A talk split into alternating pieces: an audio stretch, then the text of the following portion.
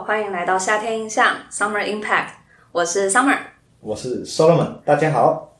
嗯，我们现在录音的时间是早上，从早上录到现在已经快中午了。今天天气我觉得非常的好，呃，我觉得好像还可以，很适合我们今天谈的东西，就是希望可以给人一种春风拂面的感觉。好，那我现在直接进入正题。十月二十六号的时候。新的美国大法官巴瑞特上任了，那他就是接任前阵子过世的 R B G Ginsburg。那所以现在这个现象就造成大法官里面的比例，保守派对上自由派是六比三压倒性的情况。那所以美国人们就蛮担心说，哎，这样会不会对于女权啊，或是堕胎法案，然后让美国开始走上回头路呢？不过我们今天要谈的不是这个，这个太困难了。我们要谈的是就是。R B G 他之前呢就是在美国的超人气大法官嘛，那所以他过世的时候啊，就造成了欧美世界很大的轰动。那我们现在就想要跟大家分享，就是 R B G 他毕生在面对社会不公主要倡议的一个议题，也就是女权主义。那我想大部分的人可能听到女权会觉得很困惑，就会觉得，嗯，至少可能在台湾啦，人们可能会觉得说，诶，我觉得现在就很平等啊，男女平等。然后就会不懂，那他们到底还想要争取什么？那有一些人可能又会甚至有一些反感吧。那所以我这边想先跟大家说，就是我们今天要谈的其实不仅仅是女权，而是一种温柔倡议的性别平权。那在这里先提示一个小定义，就是女权的定义，基本上它就是在追求性别平权的社会理论，然后还有政治运动。那内容当然包含了消除性别定型观念，那其实就是性别歧视，哎，不不，性别刻板印象，对。然后就争取为女性创造跟男生一样的教育，还有工作机会等等。好，那讲到这边，我们就来听听看，Solomon 他身为男性，他第一次听到女权的想法。好了，那第一次我听到女权主义这个。议题这个想法的时候，我就会很直接联想到男女不平等、女性被打压，就是刚刚前面提到的。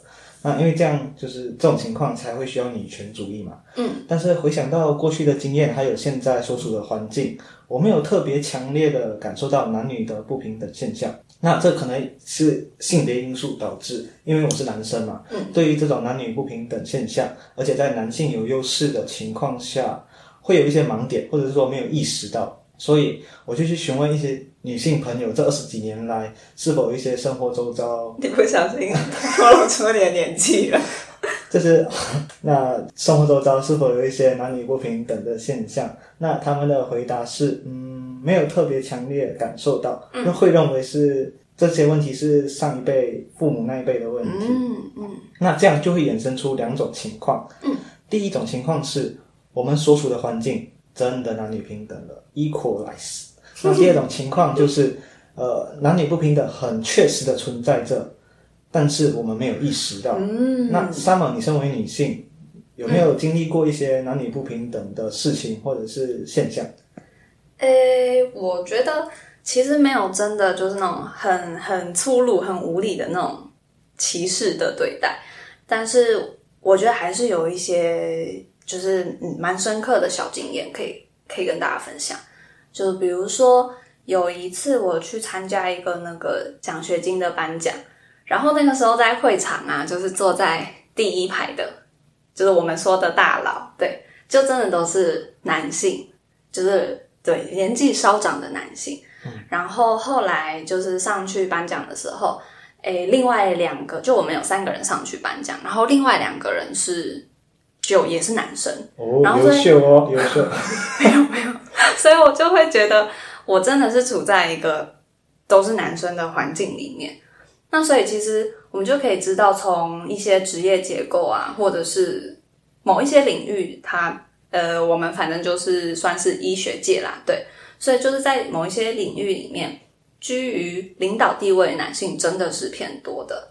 然后再还有另外一个就是，我们现在反正就是在医院实习嘛，然后所以有时候跟朋友们聊天什么什么，我就会听到一些女同学在分享，就是说，就比如说他们之前就在 IG 上 po 文，然后就讲说，哦，哦什么什么哪一科好棒啊，然后什么老师教我好多好踢哦，然后又说哦有好多机会去实做，就是我得到好多 procedure 的机会等等等。然后呢，下面留言可能就会说啊女生真好，然后或者说啊没办法，我们长得丑，类似这种东西。然后。但是啊，男生发的文，他的留言就是大家对他的留言，可能就会说：“哦，干你好认真哦，哇，好棒好棒。”这样就是，就是我觉得他这两种，就男生跟女生 PO 一样的文，得到的留言跟回复，其实真的是不一样的。那所以我觉得，我们从这些小小的生活经验，其实可以回答到刚刚 Solomon 提到的那个两种情况的假设。那所以就是完全呼应第二种啊，就其实男女的不平等跟差异，它是很确实存在着，只是因为我们就是习惯了这个环境，我们并没有意识到。对，就是对这些男女不平等现象的敏感度不高，甚至会认为这些是正常的现象。那我在听到要讨论女权主义这个议题之后，我就开始搜寻相关的资料，还有一些报道。一搜寻下去，嗯，不得了了。那先说报道的部分，根据《纽约时报》的报道。在七月的时候，就有五名埃及女性在抖音上发布一些所谓的不雅影片，那遭到法院判处两年有期徒刑。什么？不要给一些罐头反应、罐头营销。那另外，他们还遭到就一万九千美金的罚款。那这其中有包括两位在抖音上的名人：二十二岁的艾拉德，还有二十岁的霍沙姆。她是一个女大学生。那在他们的十五秒影片剪辑当中，其实就是单纯的化一个妆，然后搭配一些流行音乐跳舞，也有一些搞笑的小短片。类似的内容在抖音上其实到处都可以看到，是一个非常稀松平常的事情。埃及法院认为这些女性啊，在影片中的容貌、穿着的服装、舞蹈，还有一些动作是猥琐的，是煽动卖淫的行为，很夸张，这真的很夸张。然后因此。他们以违反家庭价值观和原则的罪名将他们关进监狱。Oh no no！那另外就是在二零二零年八月二十七号，相信这个大家可能会比较有印象，就是一个罗马尼亚的摄影师米哈伊拉诺尔克，在他的摄影写真集《Atlas of Beauty》介绍了马奇叶，他来自伊朗，是六年前破伤案的受害者。嗯，当时伊朗男性在第三大城市伊斯法罕。随机对女性路人的脸泼酸攻击，让他们毁容。那造成这这些攻击事件造成至少八人受害，一人死亡。嗯，然后马奇也正是其中一个受害者。那他们被攻击的原因，就只是因为着装不够保守，然后没有好好的正确戴头巾，真的很过分。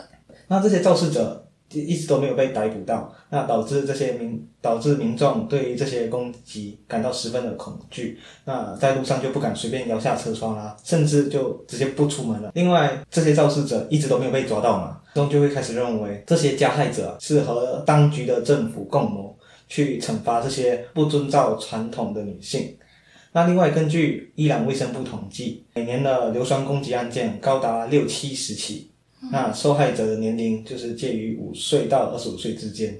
嗯，那我们透过这些国际新闻啊，可以发现到现在还有很多保守的国家存在着男女不平等，那女性被打压很严重的情况。那世界上也有很多不幸的事情发生在世界的角落。明白。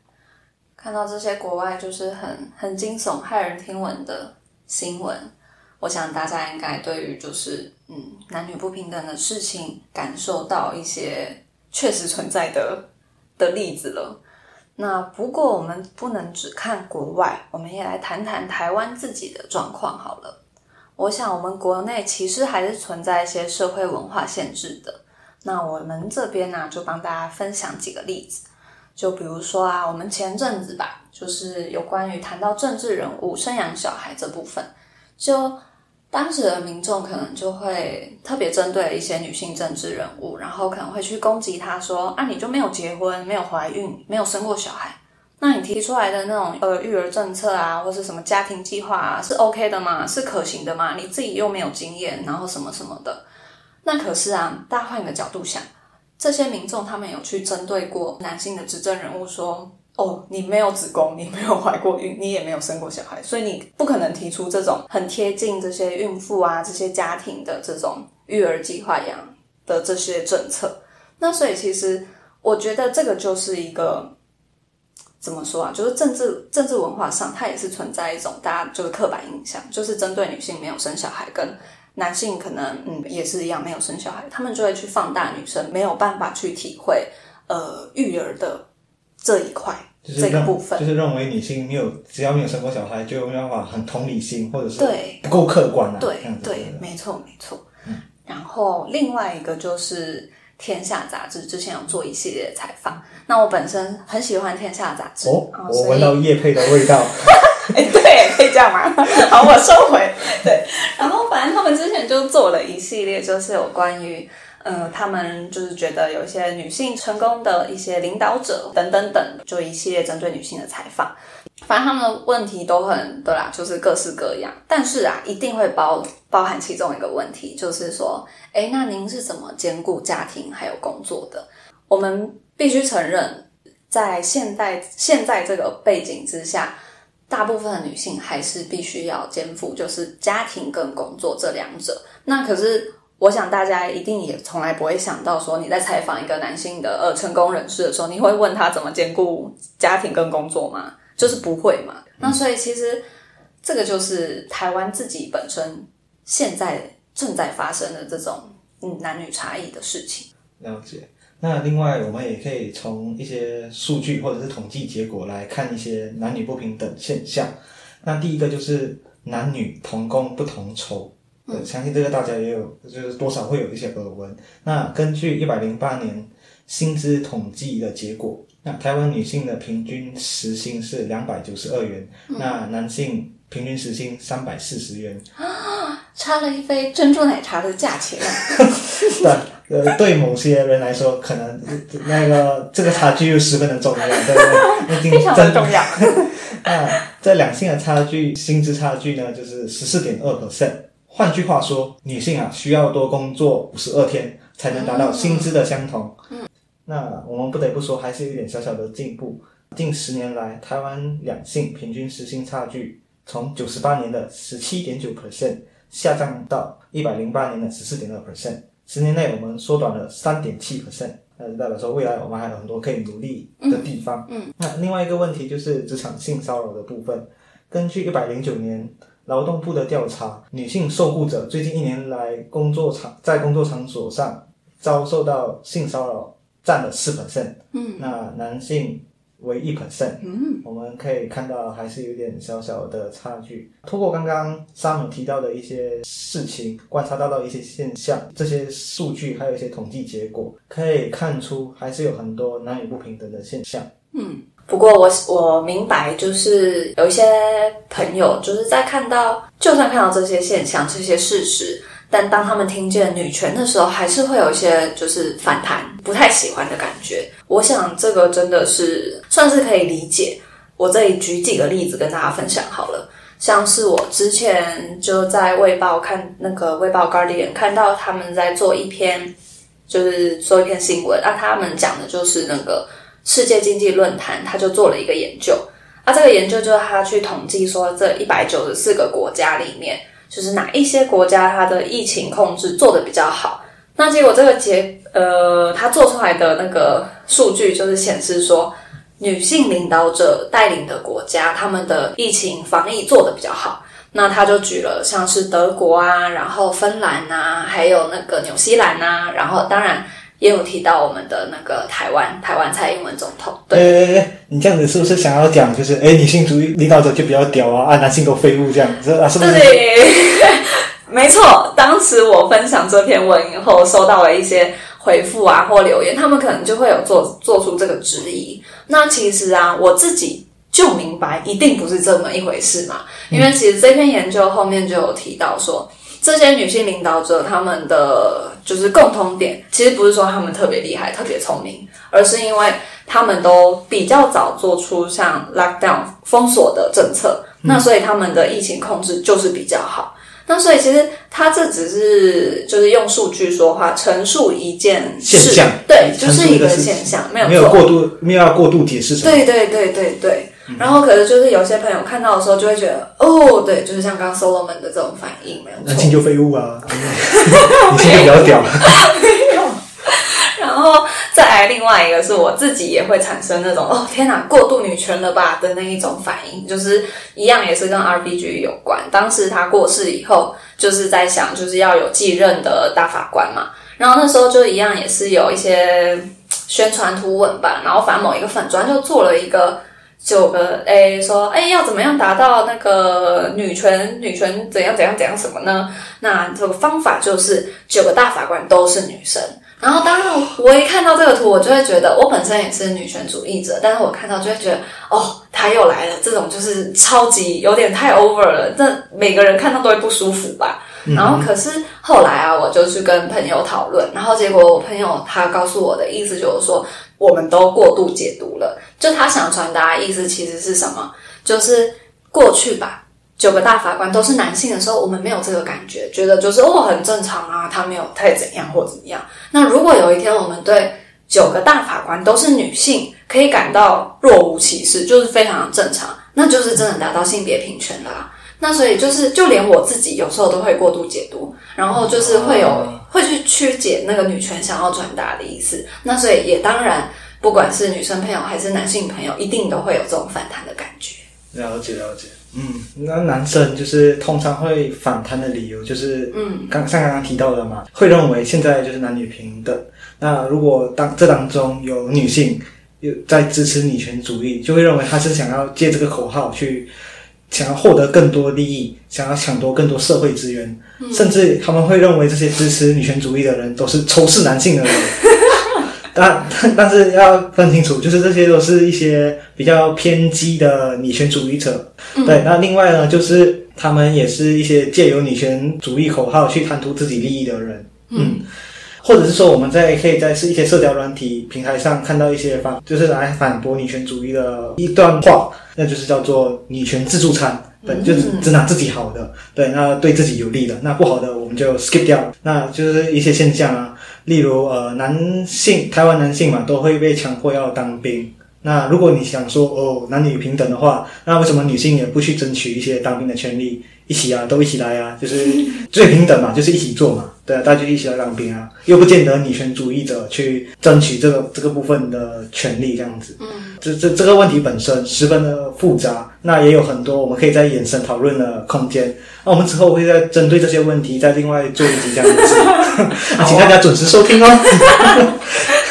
那这些就是可以大概。就是概括性的总结一下，男生通常会反弹的理由，还有一些反弹的说法这样子。嗯，那不知道女性是不是也会就是害怕女权主义，听到会畏惧这个女权主义这个名词这样子？嗯，哎，我觉得对，同样是女生，也也是会害怕。就比如说，其实不管今天对象是不是一个很激进的女权分子。就算诶，应该这样说，只要他是很激进的，不管针对于哪一种议题，就是我们在跟对方相处的时候，讲话都会觉得很害怕。就是你怕这种激进的女权主义者，你跟他讲话，你可能讲错了，然后踩到他们的点，然后他可能就会很生气，然后要教育你。然后或者是另外一种，就是。嗯，有一些人，他可能他的梦想就是他想要一个家庭，他想要做一个家庭主妇，他想要好好的带孩子，然后陪伴老公等等等这种这种婚追求婚姻生活。对对对对对，那他可能就会觉得啊，这就是我的梦想啊。那那那那些就是女权主义者就会觉得我没出息，然后或者是觉得我是呃。争取女权进展的拖油瓶等等，然后顺便躺着等着那些 等好处，对不对？女权主义争取的好处，他就这样子默默的去躺着收割，躺着收割，没错没错。所以就我我我明白，女生也是会害怕的，就是过度女权主义。嗯，这样整体看起来，会反弹的理由就是会认为是女权主义是打压男性的，是只为女性这个群体谋取一些利益，还有一些权力的手段。那整个看起整个风格 style 看起来就是一个比较激进的 比较粗暴的。但是这就是女权的全部吗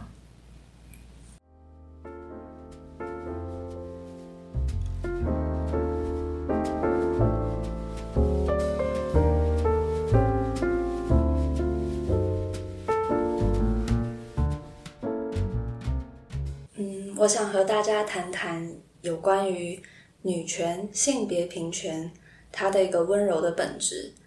那我这边要举的例是之前去年吧，或者前年忘记了，一部电影，就是他们就是小妇人的那个改编电影。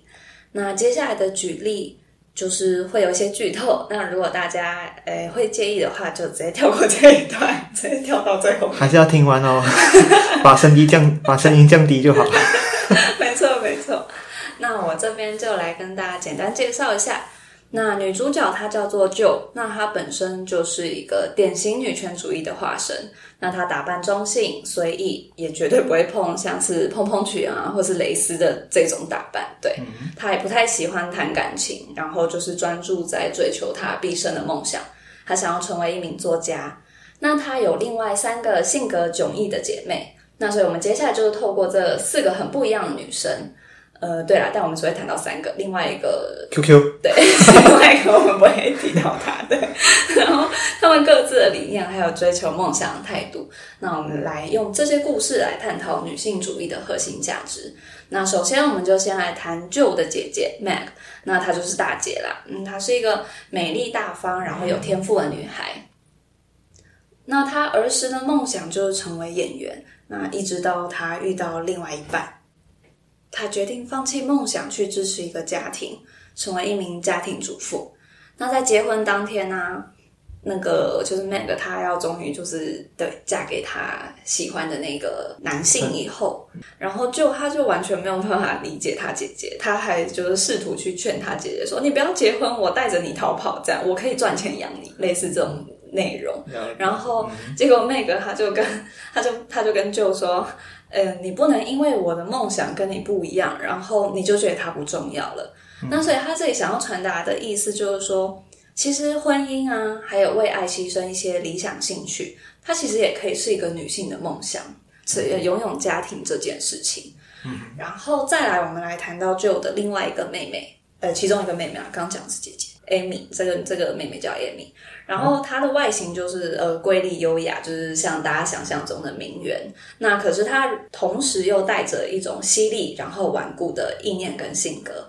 然后有一次，她跟她姐妹们，就是 Amy 跟姐妹们在打闹的，然后她就跟大家说，她就像是昭告天下的态度，她就告诉大家说：“我有很多梦想，但我最喜欢的那个是我想要成为那个一个艺术家。”然后我要在巴黎画的很漂亮的画作，然后成为世界上最好的画家。大家接着就问 Joe，然后结果 Joe 就不好意思讲，然后这个 Amy 她就很帅气的讲了一句，就说：“嗯，Why be ashamed of what you want？” 她就是告诉 Joe 说：“嗯，你干嘛不好意思啊？你想你想要什么，你就大声说出来啊。”然后，所以他这里想要讲的就是说，就算他是一个活得很充满阴性特质啊，所谓阴性特质就是指。呃，符合传统价值观对于女性这个性别角色的期待。那难道他是这样子的？呃，就算他的形象是符合大家的期待，他就不能兼顾就是拥有女性主义吗？他一样可以很凶悍的告诉大家说：“我就是想要做这件事情，然后我要去追求我的梦想。”最后啊，我们来谈谈就女主角，对女主角，没错。他就是致力于追求他的梦想，然后也会分担家计，并且他拒绝了他的青梅竹马的求婚。那他一直都爱着他自己选择的生活方式。然后我们在电影尾声的时候啊，就是基本上就是出了一系列的事情以后，就他最后就是很愧疚的对他母亲说，他就是受够了，他觉得女性她们她们也有心思，她们有灵魂，有想法，而不仅仅是一个爱人的心。然后他们也有野心，他们也有天赋，而不仅仅是美貌。他就受不了人们说，呃，女性她就是为爱而生，她受不了这种传统价值。嗯，那他这一段发言就是完全体现了女权主义精神的话语。可是，可是最重要的就是他紧接着却说出来，嗯，但是我真的好孤单，所以。他这边他想要表达就是说，即使他秉持着女权主义的精神，可是他仍然渴望爱情，渴望陪伴。那到底是谁说女性主义就是要完全的独立吗？他不可以拥有另一半吗？他不能和家人共组家庭吗？不是家人和爱人共组家庭。然后，所以啊，后来到了电影结局，就是事实证明，女主角她就是兼顾了理想、她的个性，还有爱情，她也遇到了她的另外一半。那所以啊，我在这边想要说的就是，所谓的女性主义，它其实不是只有零跟一，它介于极端值的平衡是存在的。你一样可以被温柔对待，你也可以去野心耕耘，就是工作与爱情、梦想与家庭，你是可以兼顾的。女生有权利去选择她想要的生活方式，她为女生去创造和男性平等的教育、工作机会，以及跨出社会束缚、传统价值、父权思想，拥有选择的权利，让女性可以去体现她所爱她自己的样子。嗯，除了可以追求爱情、家庭以外，那还可以有更多更多的选择。无论是事业、野心、爱情或婚姻，他们想走上哪一条路，两者兼顾，他们都可以自由的做选择，而且是坦荡的，就是想要走他们的人生。我推，我要推出一个奶茶理论，对不对？它其实就是跟奶茶选配料一样，就是今天你想要加珍珠或者是波霸都一样，the same one。跟你说。你只想加其中一个，只想加珍珠，只想加波霸，两个都加，或者是珍珠波霸，珍珠珍珠跟波霸比例三比七，都没有人管你啊。对，就是都 OK，随心所欲，你想喝哪一种都可以，只是可能店员会有点不开心。对，女权主义就是类似这样的概念。对，嗯，我喜欢 solo 们的真奶理论，有点在闹的感觉，就是。整个破气气氛的破坏者，没有，是的，对，这就是我们想要表达、想提倡的，那个波霸主义 啊，不是 温柔的女权主义，还有还有它就是背后的理念，还有一些目的，嗯，那也就是我我们接下来提到的性别平等，嗯。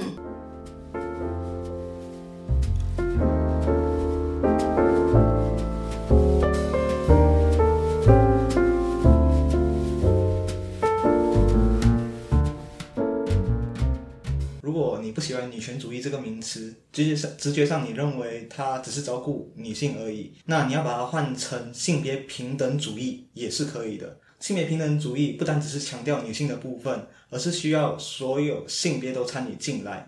只是这一次我们前面讨论的都是从女性的角度去切切入，然后从女性的角度去看一些不平等的现象。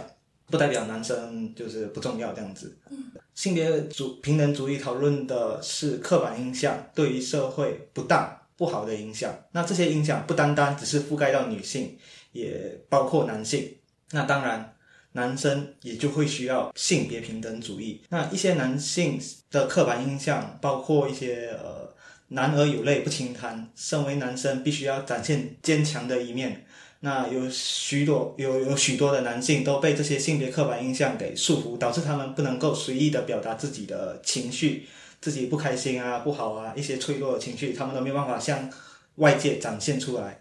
那另外还有一些就是男生必须要有宽大的肩膀，要扛下所有的社会责任，还有的这样才能保护自己的妻儿，导致他们认为寻求帮助是有失男子气概的表现。那如果一个男生表现的阴性特质比较多的话，那就会比一般人、比一般男性更常受到一些传统价值的检视和一些压迫。那例如在两千零四年，《玫瑰少年叶永志》，那他因为一一些阴性的特质比较多，那比较不符合男性一般既有的性别阴性别形象，而遭到部分的同学的嘲笑还有霸凌，导致他不敢。在下课时间人多的时候去上厕所，所以他都会在上课时提早离开教室去上厕所。后来也不知道什么原因，他后来比较慢被发现，躺躺在一个血泊当中。那到最后因为延误，就是比较延迟送医，那导致不治身亡这样子。嗯，那另外也也有一个数据显示，就是根据卫生福利部一百零八年死因统计结果分析，男性的自杀死亡率为每十万人口的二十一点八人。是女性十一点十亿人的两倍。那我不会说，就是所有男性自杀都是因为性别刻板印象而导致的，但是确实有人是因为这样子而结束自己的生命。那女性主义的概念可以让男性从既定印象中获得解放。另外，我们也可以消除所有对性别的偏见和歧视，给予每一个人同等的权利。那在男性获得解放的同时，女性也可以脱离束缚。那这里我要引用艾玛华生在两千十四年二二零一四年 我在讲什么？对，就是二零一四年否去演讲中的话。